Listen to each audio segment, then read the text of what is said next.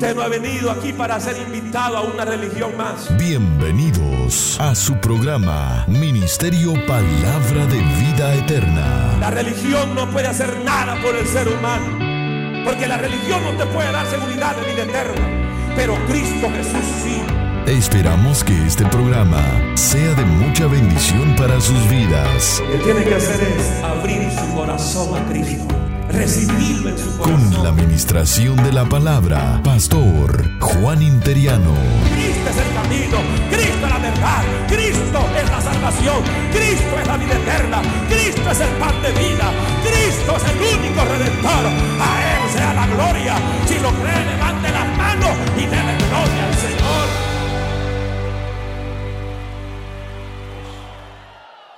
Vamos a la palabra del Señor, San Lucas capítulo 15.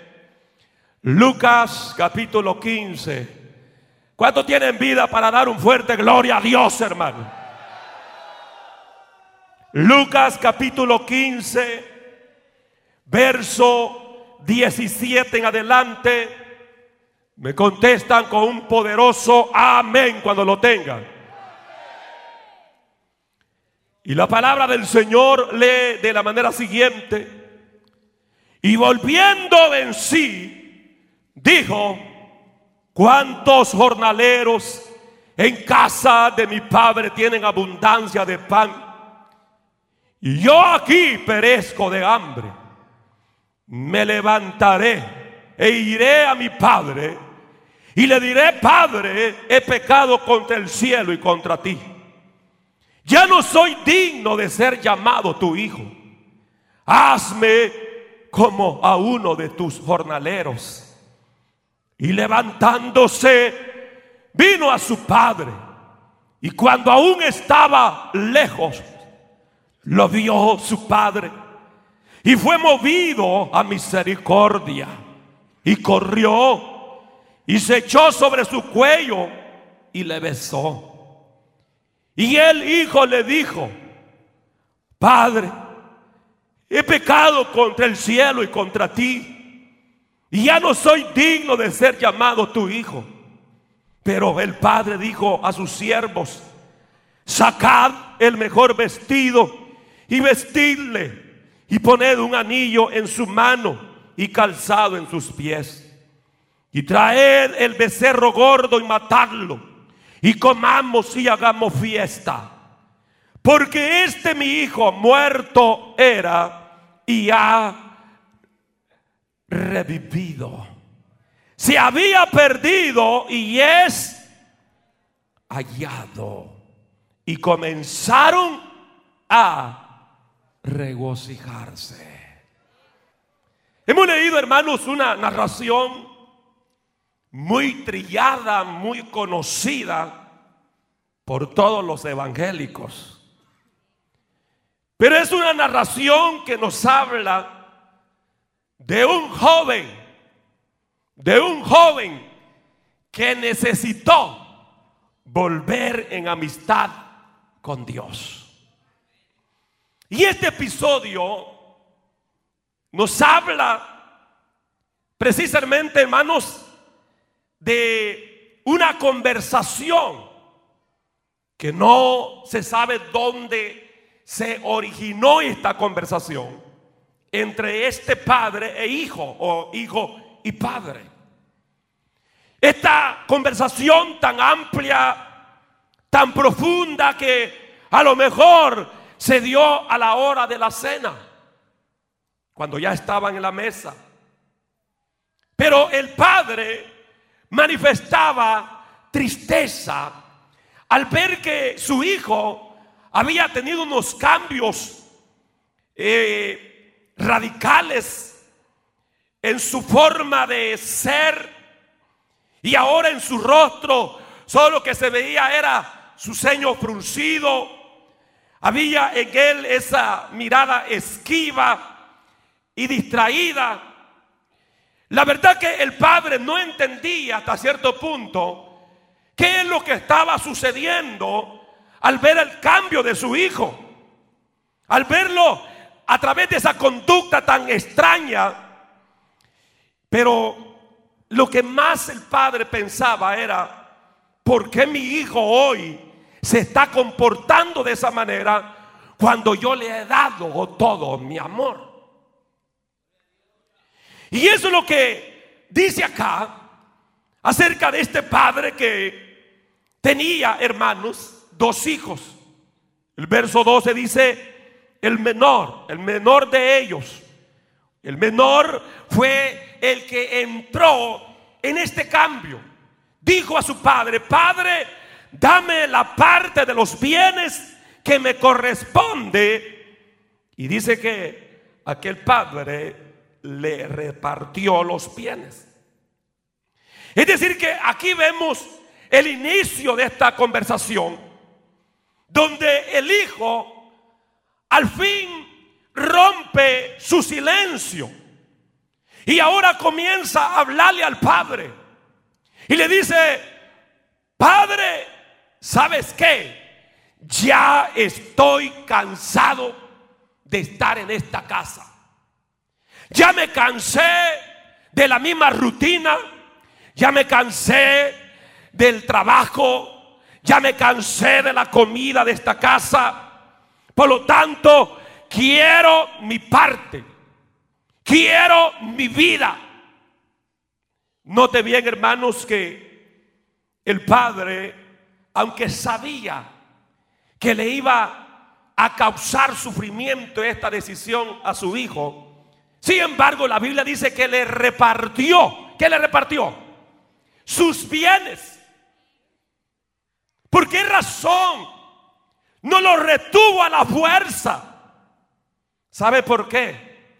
Porque este Padre está representando a nuestro Padre Celestial.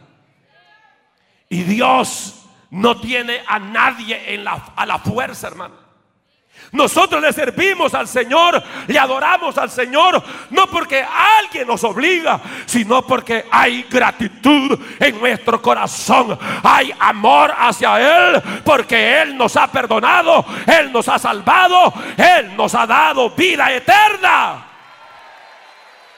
¿Cuántos tienen vida eterna? Dele fortísimo ese aplauso si tiene vida en Cristo.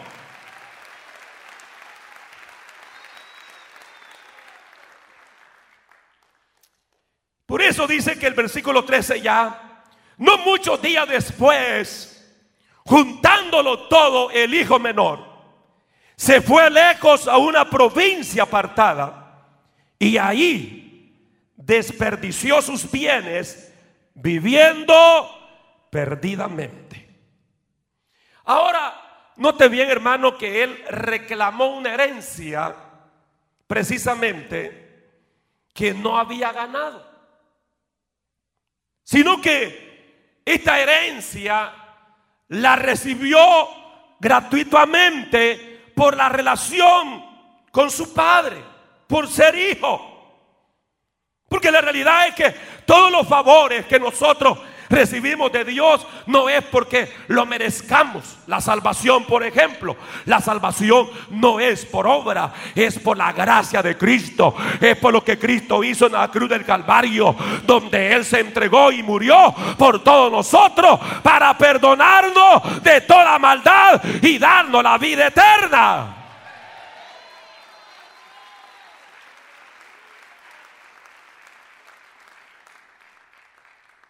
Es decir, que el hijo pecó aún estando en casa de su padre. Pecó cuando deseó los bienes de su padre. Porque una vez que ya el hijo le dice, padre, dame los bienes, eso se da solo cuando ya el papá ha fallecido.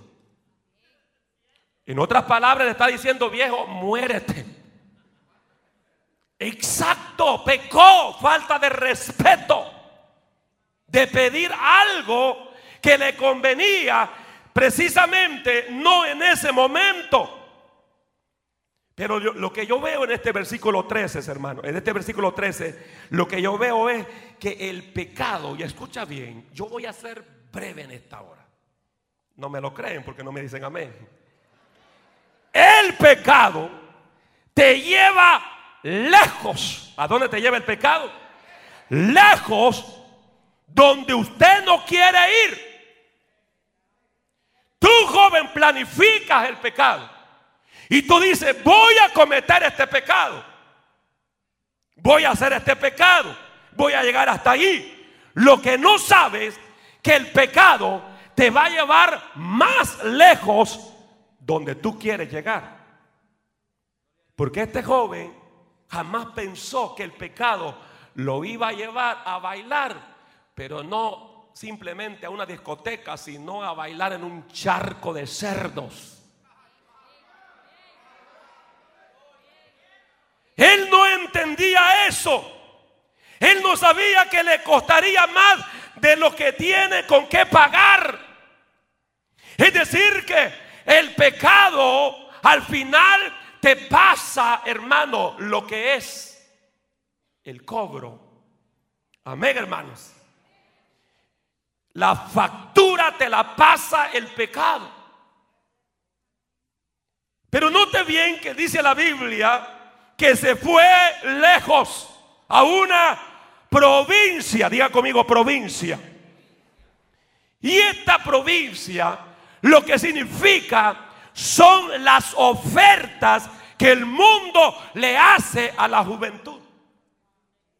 Las ofertas que el mundo te presenta, que te ofrece. ¿Qué es lo que te ofrece la provincia a ti, joven, adolescente? ¿Qué es lo que esta provincia te ofrece? Te ofrece sexo ilícito. Y no solo a los jóvenes, también a los viejos. Sexo ilícito. Y esta provincia te dice, aquí plenamente vas a ser feliz, porque aquí no te van a tener sujeto a una sola mujer, tú vas a tener dos, tres, cuatro, cinco, seis. Y esa es la provincia te ofrece drogas. Dice, no, aquí no va a haber predicador que a través de la palabra te prohíba que la marihuana es mala, que la cocaína es mala, que la cerveza es mala. Aquí vas a tener de todo. La oferta del mundo te ofrece poder del ocultismo. ¿Cuántos niños a temprana edad no están jugando a la Ouija? No están con el juego de Charlies. Y muchos cayendo endemoniados. Porque el diablo te ofrece algo que te va a traer placer, pero lo que no te dice es que después te va a traer destrucción y muerte. Porque Satanás solo ha venido a matar, hurtar, destruir. Pero Cristo vino para deshacer toda obra del diablo. Cristo vino para dar vida y vida en abundancia. Viene la factura después. Porque es cierto. En esa provincia hay libertinaje. Pero ¿cuáles son las consecuencias? Señoritas saliendo embarazadas con embarazos no deseados antes del matrimonio. ¿Cuáles son los resultados de esa vida, de esa provincia que te ofrece tantas libertades? ¿Cuáles son los resultados? Enfermedades venéreas, gonorrea y lo más terrible el SIDA. Pero eso no lo dice el diablo. El diablo cuando sale por la televisión con su anuncio, anunciando una cerveza, te, lo provoca de la manera más linda, que vas a ser la persona más genial, que vas a ser la persona más inteligente. Lo que no te dice que esa bebida te va a llevar a dormir debajo del puente, te va a llevar a la destrucción. Lo que no te dice la provincia es el caos, es la destrucción. Alguien me está escuchando en este lugar. A alguien yo vine a predicar en este lugar. A ese lugar llegó el pródigo. A ese lugar llegó el hijo pródigo, este joven. Y comenzó a desperdiciar sus bienes y a vivir como perdidamente, dice la Biblia. ¿Cómo dice la Biblia, hermano? Entonces, note lo que significa esa provincia. Pero la provincia también es el deseo, es también, hermano, el, lugar, aparte de ser el deseo carnal, liberal, es también el deseo de lo que es el lugar de hastío espiritual. Cuando la gente llega allí, vamos a ver la condición de este joven. Porque el mundo te ofrece eso. Lo que el mundo no te dice son las consecuencias Dice el versículo 14, y cuando todo lo hubo malgastado, ¿qué vino? ¿Qué vino sobre él? No, no tiene la Biblia ya abierta, hermano. Vino una gran hambre en aquella provincia y comenzó a faltarle todo. Note bien y escuche lo que voy a decir. Satanás no abastece. Satanás usa y abusa. Satanás nunca te va a dar lo que en verdad tu corazón, tu alma necesita. Eso es lo que la Biblia aquí revela. Este joven no sabía lo que era una crisis. Este joven lo tenía todo con su padre. Pero ahora viene a experimentar la primer crisis. En la casa de su padre tenía abundancia, lo tenía todo. Pero ahora ha caído en la provincia de la miseria. Y la miseria se va aumentando y aumentando. Y el sufrimiento y el dolor. Mire hermano, un momento de placer lo que ocasiona. Porque es cierto, el pecado genera placer. Pero después del placer viene el dolor. Viene la tristeza. Viene la miseria. Viene la culpabilidad. Viene hermano, amén. Todas esas cosas negativas.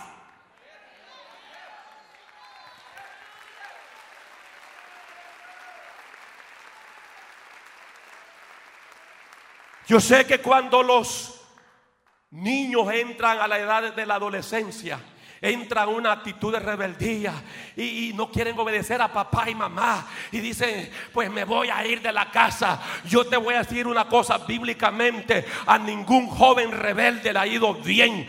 Todo joven, señorita, que se rebele en contra de sus padres, se la lleva el diablo a la provincia de la miseria, del dolor, de la tristeza. Por eso honra papá, honra mamá, sé obediente a tus padres y de esa manera tendrás la bendición del cielo. A su nombre. A su nombre. A su nombre. Este joven tenía que aprender esta gran verdad. Y usted como joven aprenda esta gran verdad. Debe reconocer que tras de los placeres hay vacío. Y usted que se ha apartado del Señor y usted que se ha alejado de Dios, usted sabe que está vacío y usted sabe que se está hartando el pecado y usted sabe que está bailando en el charco de cerdo del placer, pero su corazón y su alma está vacía. Pero hoy Dios nos está llamando a una plena amistad. Dios nos está llamando a una plena restauración. Dios te ha traído para salvarte. Dios te ha traído para sacarte de ese chiquero que te encuentra. Siento que la unción de Dios está aquí. Siento que el poder de Dios está aquí. ¿Cuántos pueden alabar la gloria de Dios en este lugar? Detrás del placer hay desgaste, hay vacío, hay vergüenza, hay tristeza, hay dolor. Nada te llena, nada te satisface. Y si no, pregúntanos a los viejos. ¿Dónde estaba este joven? ¿En la casa de quién?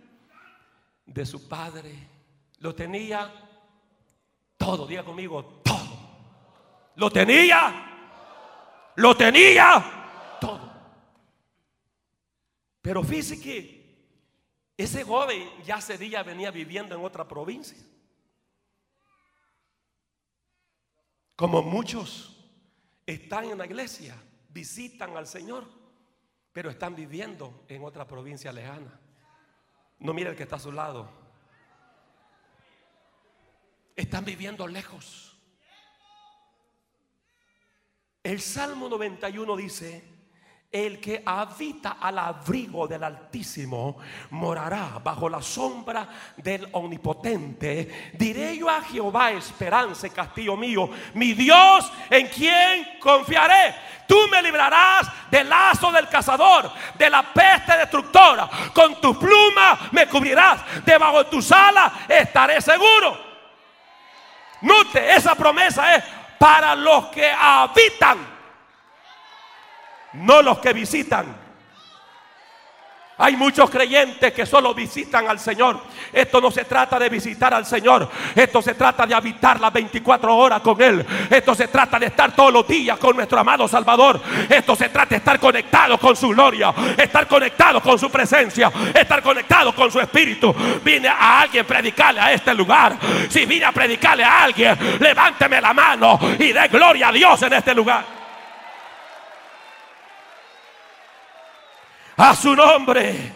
A su nombre. En otras palabras, este joven hace tiempo venía con una enfermedad llamada anemia espiritual. Que tenía anemia espiritual. Muchos creyentes suelen sufrir de esa enfermedad. Anemia espiritual. La anemia, hablando en lo físico, es cuando ya tu sangre ha bajado el nivel de glóbulos rojos. Cuando tu hemoglobina, que en el caso de los hombres tiene que estar arriba de los 14, entre 14 y 17, y en el caso de las mujeres entre 12 y 14, cuando ya baja ese parámetro de nivel, tú comienzas en anemia. El médico te dice, tienes anemia. O principio de anemia. Tienes que comenzar a preocuparte. Tienes que comenzar a alimentarte mejor, a tomar vitamina suplementaria para contrarrestar la anemia, porque si no lo hace, esa anemia se convierte en cáncer en la sangre. ¿Qué es lo que quiero explicarte o llevar en tu corazón? Lo serio que es la anemia espiritual. Hay muchos creyentes que en el espíritu se ven pálidos, glóbulos rojos bajos ya no hay gozo. Ya no hay deseo de congregarse. No hay deseo de orar. Porque cuando tu cuerpo físico, cuando tu hemoglobina está baja, no hay, no hay oxígeno suficiente en tu cuerpo, no hay ánimo para trabajar, lo que tú quieres dormir, dormir, dormir, tu cuerpo no está respondiendo porque tienes anemia. Lo mismo es espiritualmente. Cuando tienes anemia espiritual, no hay deseo para servir al Señor, no hay deseo de estar levantando las manos y dar gloria a su nombre, no hay deseo de hacer lo que Dios nos manda hacer. A su nombre. A su nombre. A su nombre. ¿Y sabes cuál es lo más terrible? Cuando tú tienes anemia y no lo sabes. ¿Cuántas personas han muerto? Simplemente porque no supieron que tenían anemia. Y esto es un consejo de pastor. Todos los años que usted sea niño, sea adolescente, sea joven, chequéense la sangre y pregúntele a un nutriólogo porque el doctor, hay muchos doctores que no son sanadores y no mata gente. Con todo el respeto porque hay médicos de vocación, hermano. Pero hay médicos más si saben que tiene seguro. Dice, a este le dejo que, se le venga más bajo la, la, hemoglobina para que se ponga más anémico y al final cáncer y después le doy terapia y ya hay y te saco más plata. Bueno, un médico en California mató a 1500 personas. Este grosero le decía a la gente, tenés cáncer cuando no tenía nada, simplemente para sacarle el dinero a la gente. Mire hermano, cada vez que usted se vaya a poner las manos de un médico, ayune, ore, porque usted no sabe con qué endemoniado se va a meter.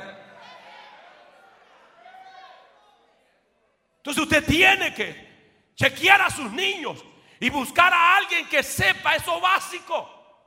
Porque el problema más serio es que alguien tenga anemia y no lo sabe. Y el problema en lo espiritual es eso. Muchos anémicos están dentro de las iglesias y no lo saben. Pero quiera Dios que el Espíritu Santo hoy te revele que tienes anemia espiritual para que haya una transfusión de sangre. Y esa te la va a hacer el Espíritu Santo de Dios trayéndote fuego, trayéndote vida. Trae, ama sojalaya. Oh, alaba a Dios en este lugar.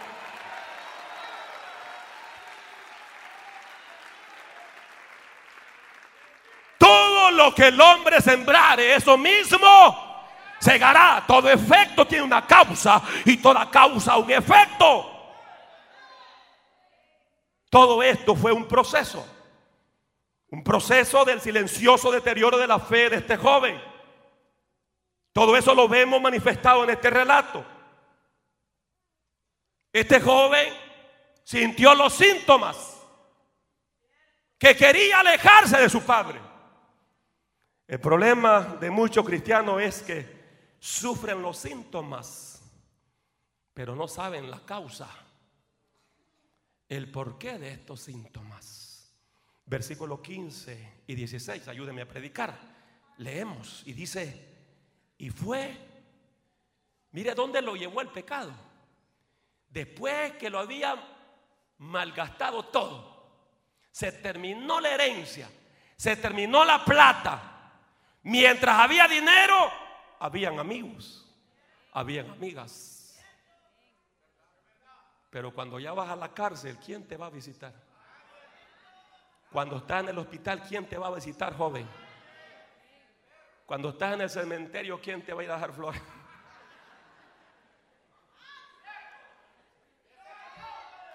Tenía dinero, tenía amistades. El que mucho tiene, mucho vale. Esa es la postura del mundo. Lo perdió todo. Y ahora dice, y se fue, y se arrimó a uno de los ciudadanos de aquella tierra, el cual envió a su, a su hacienda para que apacentase cerdos. Para un hebreo ese era lo más vil, lo más inmundo. Y deseaba, dice, llenar su vientre de las algarrobas, de las cáscaras de sandía, de la cáscara de velones. Quería comer de lo que comían los cerdos, pero nadie le daba.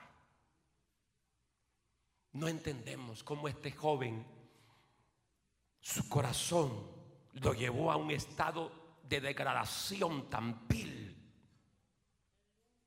Lo llevó a mendigar. Aquel que lo tenía todo en su casa con su padre. Ahora estaba qué? Mendigando. Ahora tenía un trabajo. ¿De qué? A lo mejor cuando estaba con su padre, su padre decía, ¿sabe qué, hijo? Le doy a este grupo de personas para que hagan este trabajo. Usted me les indica qué es lo que van a hacer. Usted solo supervisa. Hello. Pero ahora le toca trabajar con los cerdos. Y se dice, se dice que él era obligado a comer de los cerdos. Porque no había nada. Y cuando hay hambre, algo hay que echarle a la tripa, hermano. Fue obligado este joven. Fue un proceso muy lento para este joven. Yo creo que este joven pensó y dijo, jamás pensé que iba a llegar a este caos, a caer tan bajo. Jamás pensé que iba a sufrir de esta manera. Mi plan no era este, mi plan era otro. Mi plan era ser feliz, mi plan era mi vida, mi plan era disfrutar la vida. Pero ahora, ¿cómo se encuentra él? mendigando, destruido. Muchas veces, hermanos, ese síndrome, ese virus que le llegó a ese joven, le llega a muchos cristianos. Donde el diablo te dice, vete de Dios, vete de su iglesia. Yo te tengo cosas mejores. Y usted se ha creído ese cuento y se ha ido. Y hoy mismo usted está en la posilga. Hoy mismo usted está en el chiquero. Hoy mismo usted está bailando, no la cucaracha, bailando en el charco de cerdos. Hundido en la miseria, en la maldad. Porque la paga del pecado es muerte. La paga del pecado es muerte. La paga del pecado es destrucción. La paga del pecado es condenación, dije.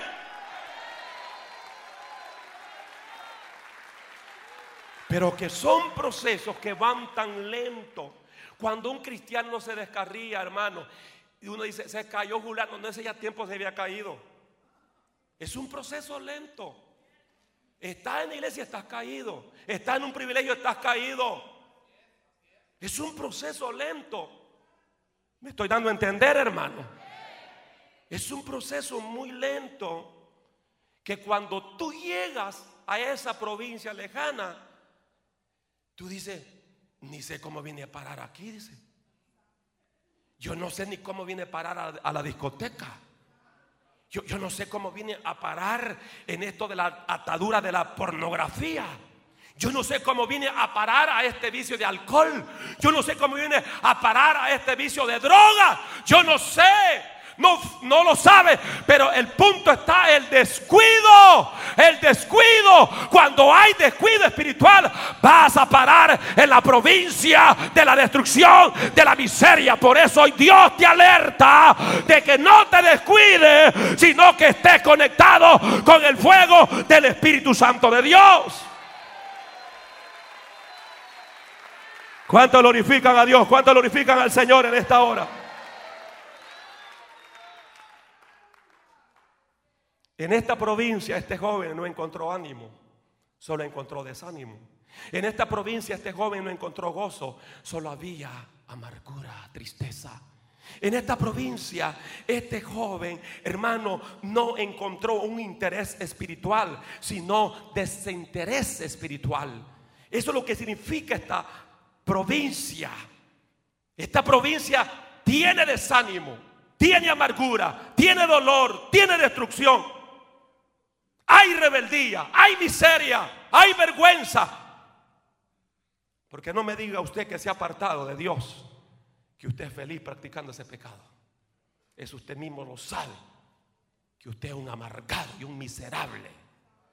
Y cada vez que cometes ese pecado, sí sientes placer en tu carne, pero después te sientes miserable, te sientes condenado, te sientes sucio. Y aunque te vaya a bañar, lleva esa huella de pecado. Y aunque usted, hermana o hermano, se vaya a bañar después del pecado, usted se ve sucio y se siente sucio. Pastor, pero ¿y me va a dejar ahí con los cerdos? No, ya te voy a sacar desde chiquero. En el nombre de Jesús.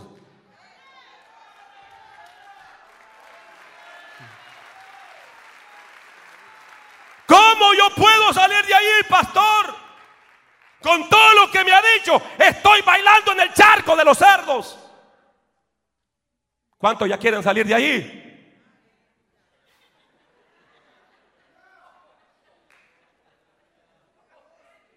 No está bueno que me conteste. Quiero darte tres principios, con esto voy a finalizar. Tres principios muy importantes de cómo salir de esa posilga, cómo salir de esa provincia lejana. Cómo salir de esa miseria, cómo salir de ese dolor, cómo salir de esa tristeza, cómo salir de esa vergüenza, cómo restaurar tu relación con Dios, cómo volver en amistad con Dios, porque separado de Dios solo hay destrucción y muerte. Versículo 17, nota el primer principio. Y volviendo en sí, dijo, ¿cuántos jornaleros en casa de mi padre tienen abundancia de qué? De pan. Y yo aquí perezco de hambre. El primer principio para salir de esa provincia, de ese chiquero de cerdos, es precisamente descubrir la condición espiritual en la que estás viviendo. ¿Cuál es el primer principio? Descubrir tu real condición espiritual en la que estás viviendo. Usted no puede ser restaurado, mi amigo, mi amiga, si no reconoce su condición espiritual. Este joven dice que volviendo en sí, eso significa despertando volviendo en sí. ¿Cuántos jornaleros en casa de mi padre tienen abundancia de pan? Y yo aquí, pereciendo de hambre. No es cierto, y escucha bien lo que te voy a decir, la gran mentira de Satanás, de que al vivir para Dios te vas a privar de vivir tantas cosas buenas. Es cierto. Eso es lo que dice el diablo. Cuidado, te hagas evangélico. Cuidado, te metas ahí en esa iglesia. Cuidado, le, sirvas a Dios. Porque si ya tú le sirves a Dios, se arruinó tu vida. Bueno, eso me lo dijeron a mí. Apenas era un chamaco entre los 20 años. Cuando Cristo vino a mi corazón, me salvó. Y lo primero que me dijeron todos los amigos, toda la juventud, desgraciaste tu vida. Arruinaste tu vida. Mis primos me dijeron, viene ya la Semana Santa, sábado de gloria. Las mejores orquestas del Salvador van a estar aquí. Como soy evangélico, ya no vas a ir. Ve, ve lo que te digo. Te perdiste lo mejor. Así dice el diablo. Es una gran mentira. El diablo te dice, vive para Dios, te vas a privar de cosas lindas, buenas. Mentira. Nada puede ser más opuesto a esa realidad, lo que lo dice la Biblia. Fuera del Señor no hay satisfacción. No hay droga que te satisfaga. No hay placer que te satisfaga. No hay vicio que te satisfaga. No hay pecado que te satisfaga. Lo único que puede satisfacer la alma de un niño, de un adolescente, de una señorita, de un joven, de un caballero, de una dama, es Dios. Dios es el único que puede satisfacer las necesidades del alma. Por eso Cristo dijo, si alguno tiene sed, venga a mí, beba. Y yo le voy a dar agua de vida que saltará para vida Amazojalaya. Levanta las manos y alaba a Dios. Vida eterna, vida. Grita, vida eterna, vida eterna, vida eterna. A su nombre, a su nombre, a su nombre, a su nombre. ¿Por qué? Véame acá, ya estoy finalizando. ¿Por qué muchos de los muchachos que nacen en un hogar cristiano se apartan del Señor? ¿Usted no ha visto eso? ¿Por qué? ¿Sabe por qué? Porque el diablo fácil los engaña. Dice, como tú naciste en un hogar donde tu papá y tu mamá, que iglesia, y que iglesia, y que oremos, y que la Biblia, tú no sabes, hijo, te dice el diablo, lo bueno del mundo.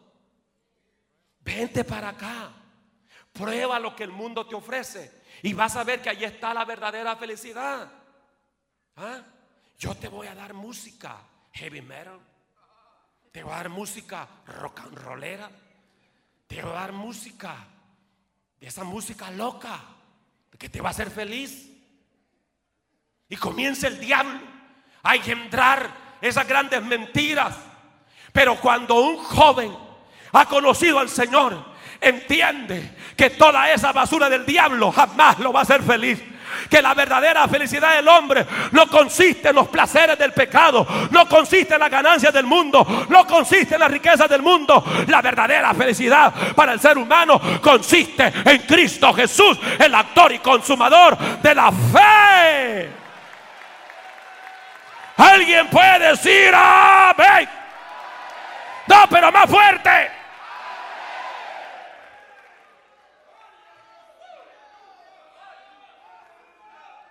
No hay peor enfermedad aquella que no se quiere reconocer. Mucha gente se muere y dice, no, yo no tengo nada. Dice, el diablo es que la tiene. No, cuidado. No, reconozca si hay una enfermedad, reconózcalo. Bien se aferra a la fe o, o busca la sanidad, la sanidad en lo que respecta a través de medios que Dios usa. Pero, pero es importante, la Biblia dice que y volviendo en sí, volviendo en sí. La Biblia nos exhorta, Apocalipsis 2.5, recuerda por tanto de dónde has caído y arrepiéntate. Arrepiéntete. Tiene que haber, hermano, un reconocimiento de cómo estamos en nuestra vida espiritual. Entonces vino en este joven un cambio en la manera de pensar. ¿Qué vino en este joven? Un cambio en la manera de pensar, de sentimiento, de actitud. Él anheló un cambio. Dijo, ¿qué, qué, yo hago aquí? ¿Qué yo hago aquí? ¿Qué yo hago aquí? ¿Qué yo hago aquí en esta miseria? Dios no puede hacer un cambio en tu vida si tú no lo anhelas. ¿Qué dije, hermanos? Tenemos que anhelarlo. Tiene que haber un anhelo de cambio. Tiene que haber una confesión. Verso 18 que dice, me levantaré e iré a mi padre y le diré, Padre, he pecado contra el cielo y contra ti. Me levantaré, dijo él. Me levantaré e iré a mi padre. Decisión, disposición de cambio en la manera de pensar, en los sentimientos, en la actitud. Este joven se acordó de primera de Juan 1.9 que dice, si confesamos nuestros pecados, Él es fiel y justo para perdonarnos y limpiarnos de toda maldad. Anheló cambio. Hizo confesión. Si confesamos nuestros pecados a Cristo, él nos puede perdonar. Él nos puede lavar con su sangre. Él nos puede transformar. ¿Cuántos dicen amén? Y llegó, versículo 19, porque hermano, él, él pensó, pero actuó. Y digo, ya no soy digno de ser llamado tu hijo. Hazme como a uno de tus jornaleros. Ahora muestra él el deseo profundo de cambio. Ahora manifiesta humildad. Porque no es fácil que usted haya caído en un pecado y en un llamado se le diga, venga a reconciliarse con el Señor. El predicador Spurgeon decía, no hay cosa más difícil que sentarse en la silla del penitente. Hablando en este sentido la confesión. Y decía, no es fácil. No es fácil amiga, amigo que ha llegado y usted dice, en verdad he pecado, en verdad estoy mal delante del Señor, estoy condenado. No es fácil tomar la actitud y decir, bueno, si la salida es confesar mi pecado a Cristo, aceptarlo como mi Salvador, voy a pasar. No te va a ser fácil. A mí no me fue fácil. ¿A cuántos también le fue imposible? A todos. A todos. Pero ahí donde tiene que haber el anhelo profundo de cambio, la humildad. Y cuando hay eso, viene una visitación divina de parte de Dios. ¿Por qué? Porque Dios siempre tiene compasión y misericordia del espíritu contrito y humillado.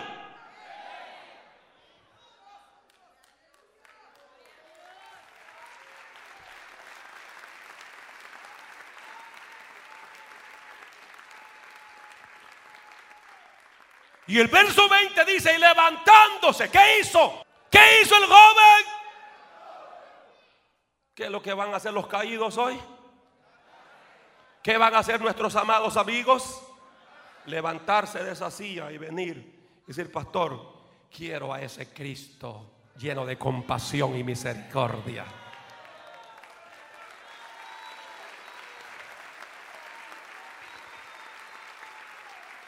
Y levantándose vino a su padre. Y cuando aún estaba lejos, lo vio su padre. O sea, hermano, que ya el padre lo estaba esperando.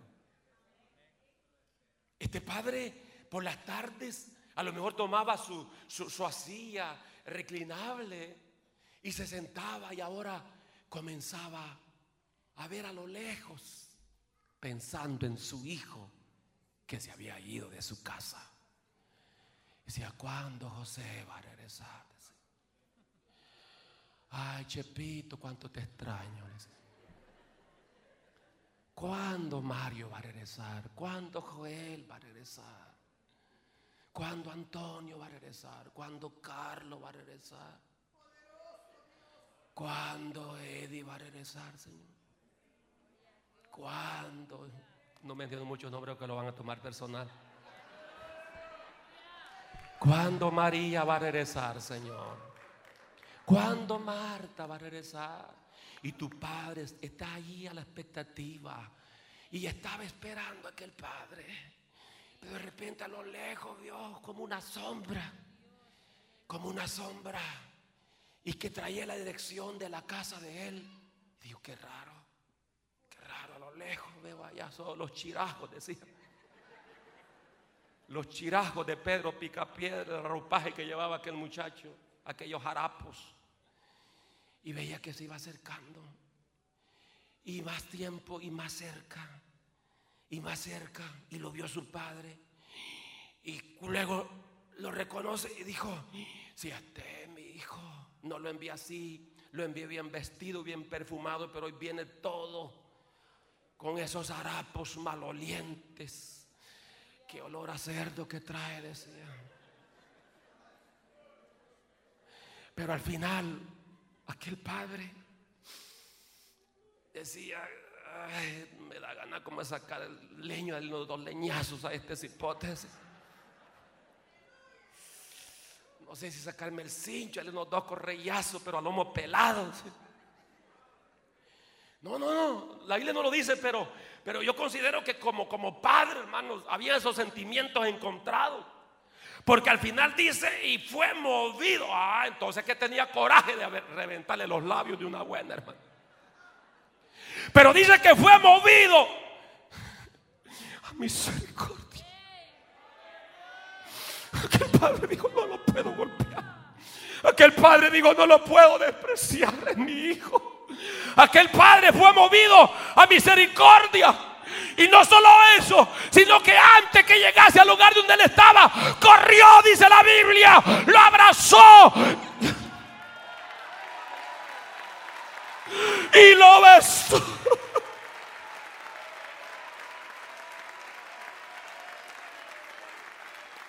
Alaba a Dios en esta hora, alábalo. Que tu Padre te esté esperando con los brazos abiertos.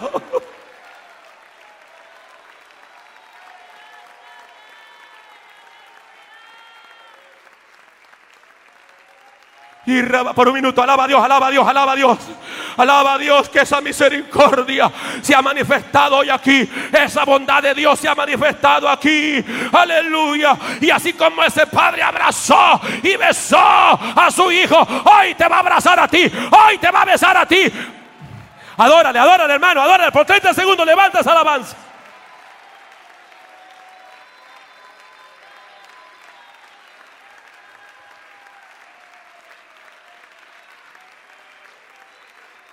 Aleluya. Si hemos sido abrazados con ese amor de nuestro Padre, alábale. Si ha sido besado por esa gracia, alábale, alábale, alábale.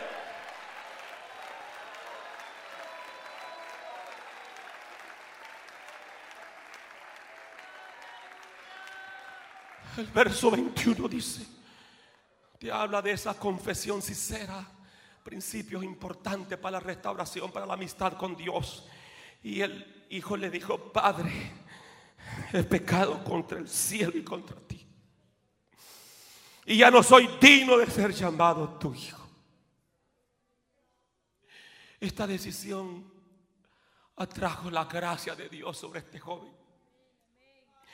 Porque podemos pasar toda nuestra vida llorando nuestros fracasos, llorando nuestros pecados, llorando, hermano, nuestros errores, pero nada cambiará hasta que no cambiemos de rumbo. Las cosas le cambiaron al joven cuando dejó el chiquero de cerdo y vino a su padre. Tu vida cambiará cuando dejes ese, ese, ese corral de cerdo, cuando dejes esos vicios, cuando dejes ese charco de, de lodo, cuando dejes el pecado, cuando dejes el placer y te vengas a Cristo, cuando cambies de de rumbo, es decir, regresar a los brazos de nuestro Padre Celestial, las cosas van a ser diferentes. La ama sojalaya. Si usted me está entendiendo, denle el mejor aplauso al Señor de su vida en esta hora. Aleluya. Alguien puede levantar una alabanza.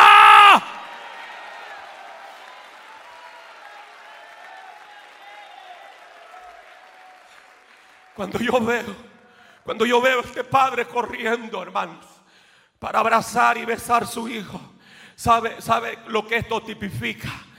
Lo que vemos corriendo aquí es la gracia de Dios es la misericordia de Dios, es la compasión de Dios. Amén. La gracia de Dios corrió para besar al pródigo en sus harapos. A la misma vez para cubrirlo de justicia. A la misma vez para alabarlo. Gloria al Señor. Eso es lo que Cristo hace. Vienes a Cristo arrepentido. Él no te rechaza. Él no te desprecia. Él te va a recibir con brazos de amor. Con brazos de misericordia. Él te va a perdonar. Él va a lavar tus pecados. Él va a romper las cadenas que te atan. Él te va a hacer libre. Él te va a hacer libre. Si tan solo lo crees. Alaba, alaba la gloria de Dios, alaba.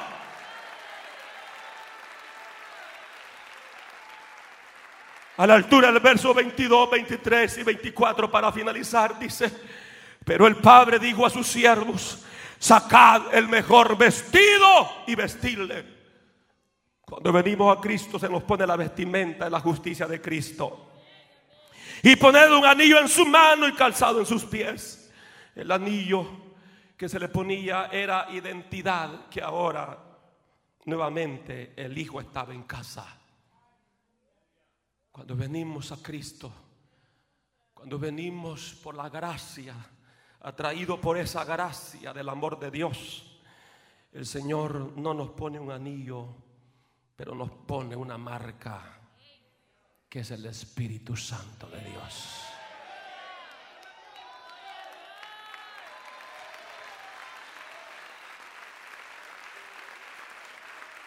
Y traed el becerro gordo y matarlo y comamos y hagamos fiesta. Eso, hermano, el matar un animal en aquellos tiempos era un sacrificio. Aquí está hablando de un sacrificio. Aquí está hablando de un pacto, un pacto de sangre. Ahora el joven está en pacto nuevamente con Dios. Ahora está reconciliado con Dios. Ahora ya no es más enemigo de Dios, es amigo de Dios. Versículo 24, porque este mi hijo muerto era. ¿Cómo era su hijo? ¿Cómo muerto? Si allá estaba comiendo cáscara de sandía, aunque sea. Espiritualmente estaba muerto. Cada vez que tú te apartas de Dios, te alejas de Dios, te alejas de la iglesia del Señor, estás muerto. Este mi hijo muerto era. ¿Y ya qué? Revivido. Efesios 2.1 dice que nosotros estábamos muertos en nuestros delitos y pecados. Pero que, pero que Dios Padre a través de Cristo nos dio vida. Nos resucitó. Puedes estar muerto en el más gran pecado que hayas cometido, pero si vienes a Cristo, Él te va a perdonar y no solo eso, Él te va a resucitar, no solo eso, Él te va a dar vida nueva, Él te va a dar vida abundante, Él te va a dar vida nueva, vida nueva, vida nueva, vida nueva. Aleluya. Se había perdido y es hallado. Y comenzaron a regocijarse. Cristo proclama una fiesta alegre, una gran alegría, cuando una alma perdida se salva. La Biblia dice que hay fiesta en los cielos cuando un pecador se arrepiente aquí en la tierra. Los ángeles están dispuestos para hacer fiesta en los cielos. Solo están esperando que usted venga hoy a los brazos de amor y de misericordia. Aleluya. Oh, glorioso Rey. Comience a darle gracias a Dios. Nadie se mueve en esta hora, es el momento más sublime de este culto. Porque hoy los ángeles están con la expectativa a los que van a hacer profesión de fe. A aquellos que dicen como este joven pródigo, no, yo no me quedo en esta posilga. Yo no me quedo en este chiquero de cerdos. Yo no me quedo en este charco de lodo. Yo me levanto, dijo el pródigo. Y su padre le estaba esperando. Como también tu Padre Celestial hoy te está esperando con brazos de amor, de misericordia. Él no tiene un látigo para decir, por rebelde, este fue mal. No, Él te está esperando con brazos de amor. Quiero en esta hora hacer una oración por aquellos que van a recibir por primera vez el amor de Dios.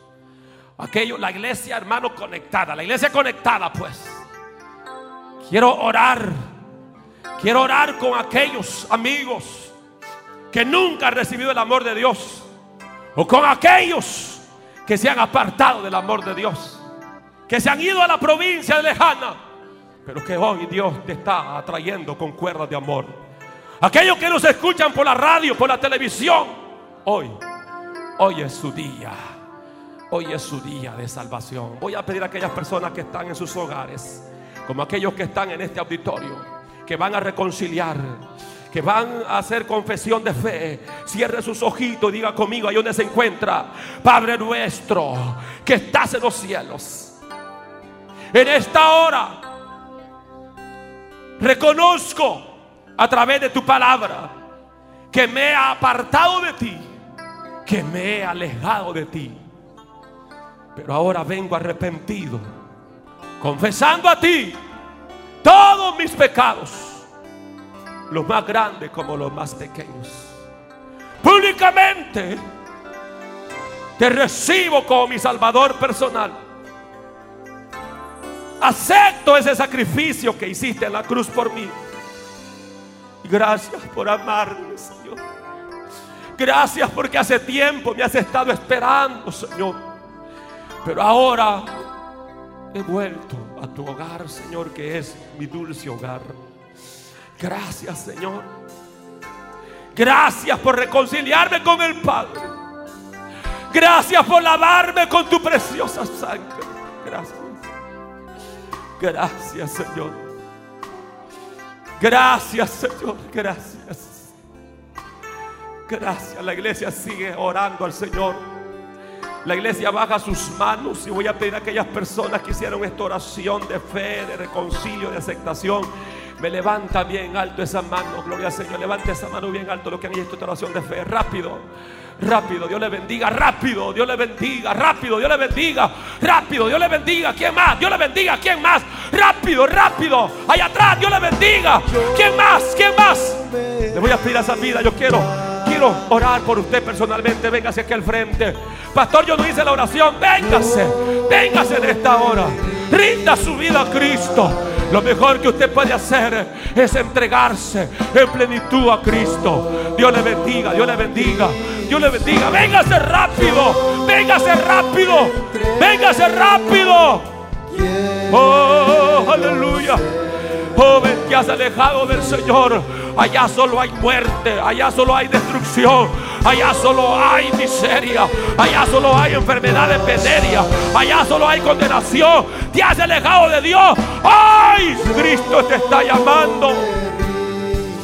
Si hay alguien a su lado, hermano diácono, acérquesele, no le obligue, pero dígale, hijo, hija, quiero pasar contigo. Ven, ven, ven, vamos a los brazos de amor, vamos a los brazos de misericordia. El llamado está en pie en esta hora. El llamado está en pie en esta hora. El llamado está en pie en esta hora. Hoy venga Cristo. Hoy venga Cristo, pecador. Venga el dulce Jesús. Y feliz para siempre serás. Si en verdad le quieres tener como tu Salvador, hoy venga, confesale a Él tus pecados. Hoy, rápido, rápido. ¿Quién más en esta hora sabe que Dios lo está llamando a un reconcilio? Dios lo está llamando a aceptación. Rápido, pasa en esta hora. Pasa, hijo. pasa, pasa. Puede ser tu último llamado lo mejor. Hay jovencitos que han estado en un culto, han rechazado un llamamiento de parte de Dios y al irse a casa han muerto. Y qué triste para un pastor llegar a un funeral donde uno estuvo llamando a través del Espíritu a esa persona a una conversión, a un reconcilio. Y no lo hicieron por capricho, no lo hicieron porque se dejaron minar por las mentiras del diablo. Pasa hoy, ven a los brazos de amor. Ven, Dios te bendiga, Dios te bendiga. Ven, ven, pronto será demasiado tarde. Esto no se trata de religión, esto se trata de una relación con Dios. Aquel hijo no se quedó diciendo, no, sí, sí, yo creo en mi papá que es buena gente. No, él dijo, voy, a regresar a la casa de mi padre, voy a confesar mi pecado y no voy a estar culpando a nadie. Hay gente que se aparta del Señor y comienza a culpar a otro. Este muchacho no culpó a nadie. Este muchacho dijo, estoy en el caos, estoy en la ruina, estoy en la posilga, estoy en esta condición. Porque yo quise así. Dios le bendiga. Dios bendiga las vidas que siguen pasando. ¿Quién más en esta hora? Rápido, rápido. Amigo, amiga. El Señor te está llamando. No para condenarte, sino para salvarte. Dios te bendiga. El Señor te está llamando para perdonarte, para darte vida. Pastor, ¿por qué persiste? Porque esto es de vida o de muerte. De vida se le dice Señor, te he fallado, perdóname, toma vida. Y de muerte, si niegas si niegas tu corazón al llamado de Dios. Aleluya. Alguien más en esta hora. Alguien más en esta hora. Alguien más en esta hora. Alguien más. ¿Dónde están esos jóvenes que invitaron jóvenes? ¿Dónde están esas señoritas que invitaron señoritas? ¿Dónde están? Acérquesele. Acérquesele. Puede ser su último llamado. Puede ser su última oportunidad. Yo no lo sé. Hoy, hoy el Señor, el Señor te está llamando. Dios te bendiga, hija. Hoy vamos a entregarnos a Dios. Hoy aquel joven le dijo, Padre, ¿sabes qué? No te preocupes. No soy digno de que me dé la posición de hijo. Recíbeme como un jornalero, como un mozo tuyo suficiente. Pero mira lo lindo que el Señor no recibe a nadie como un mozo. No lo recibió como mozo ni como un empleado más. Lo recibió como hijo. Dios te está llamando y te va a recibir no como un mozo, no como un empleado, te va a recibir como hijo. San Juan 1.12 dice, más a todos los que le recibieron, los que creen en su nombre, le dio potestad de ser hechos hijos de Dios. ¿Quién más en esta hora? Rápido. Hay gente que está luchando. La iglesia me levanta una oración de un minuto. Levánteme la mano derecha los que son creyentes, pues. Los que son creyentes, levanten esa mano derecha al cielo y me levantan un clamor a Dios. Ordenándole a los demonios. Ordenando a los demonios que suelten a la juventud. Ordenando a los demonios que suelten a los niños. Ordenando a los demonios que suelte ese caballero. Aleluya. En el nombre de Jesús se van a romper esas cadenas. Uno, dos y tres. Levante esa oración de guerra ahora.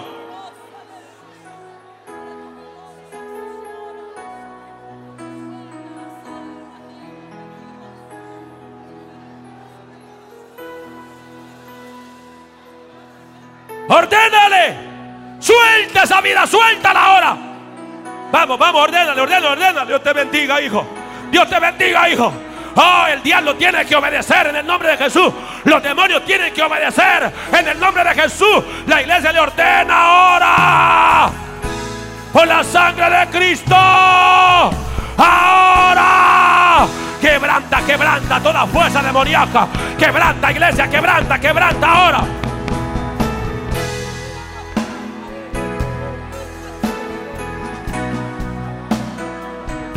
Avanza, avanza, avanza. Avanza, amigo. Avanza, amigo. Avanza, avanza. Pronto será demasiado tarde. Avanza, hermano descarriado. Oveja descarriada. Avanza. Cristo te está llamando. Dios te bendiga, Dios te bendiga. Oh, el diablo está siendo derrotado. El diablo está siendo derrotado. Los demonios están siendo derrotados. Una vez más por la sangre de Cristo.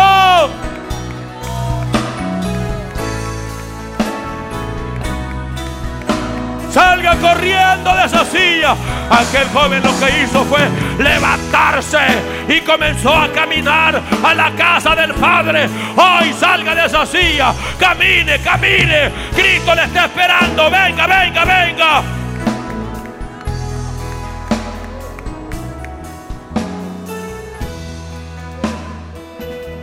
Un minuto más. Y yo voy a cerrar este llamado. Pero en este minuto usted puede salvar su alma. Usted puede salvar su alma. Cristo te está llamando. Cristo.